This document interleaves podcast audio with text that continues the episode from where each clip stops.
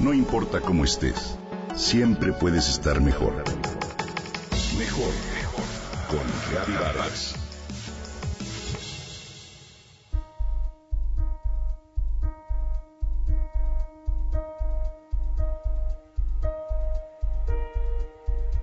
Algo verdaderamente hermoso surgió en nuestro país a pesar de la tragedia.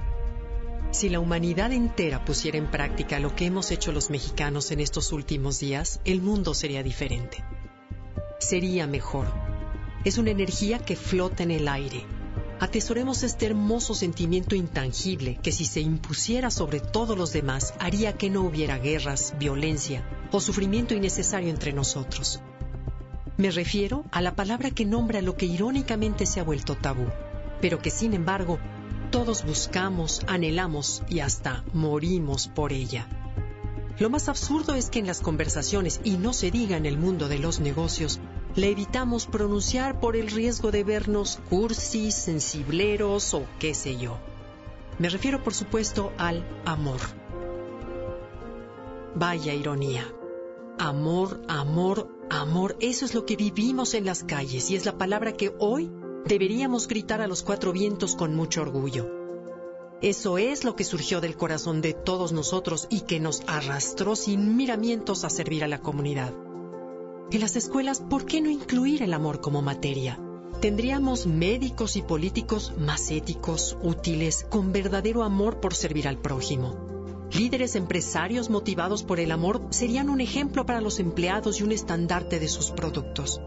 Los economistas se darían cuenta de que el amor genera confianza, elemento indispensable para que una sociedad florezca.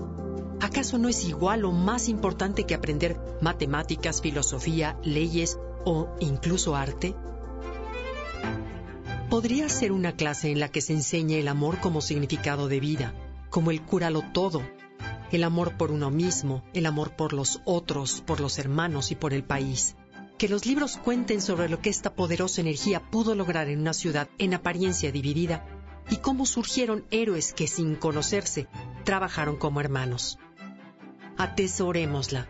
Toda la felicidad, salud o abundancia que podemos tener en la vida proviene directamente de nuestra capacidad de amar y de ser amados. ¿Acaso entonces no debería de ser nuestra verdadera finalidad en lo individual como en lo colectivo? No la soltemos. No permitamos que el regreso a la rutina la borre. Que este amor común que hemos vivido los mexicanos nos sirva de guía y siga sacando lo mejor de nosotros mismos en todo lo que hagamos. Si destiláramos las emociones en su última esencia, reduciríamos a dos, amor y miedo. Después de lo vivido, imagina que alguien te hubiera herido el pecho profundamente con una flecha. Ahora imagina que te lanzan una segunda flecha que hace blanco en la misma herida. Te dolería mucho más, ¿cierto? Pues la segunda flecha es el miedo, el cual solo existe en la mente. Es como la sombra de una mano que se refleja en una pantalla, la cual, a pesar de no ser real, puede provocar la sensación más vívida y secuestrarte momentáneamente o permanentemente. En cambio, el amor es la luz del proyector, es real y es de la que estamos hechos. Detrás de toda decisión, sin importar de qué se trate, la disyuntiva de fondo es elegir entre el amor y el miedo. Cuando sientas que el miedo se acerca, abrázate como lo haría una mamá a su bebé. Respira profundo mientras te dices, ya pasó, ya pasó. Comprende que esa emoción hoy es natural y que tienes la opción de dejarla ir en el momento. Basta tronar los dedos como señal para cambiar de estado y elegir un pensamiento de amor. Nosotros somos los únicos responsables de elegir y corregir lo que pensamos. Te invito a monitorear tu mente y preguntarte, ¿este pensamiento me sana o me daña? El pasado ya no cuenta. Hoy, ¿qué decides pensar? Responde al miedo con amor y encontrarás la paz que deseas.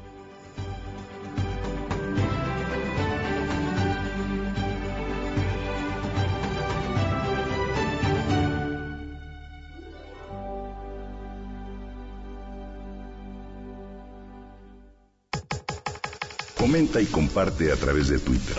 Gaby-Vargas. No importa cómo estés, Siempre puedes estar mejor. Mejor, mejor. Con Gaby Vargas.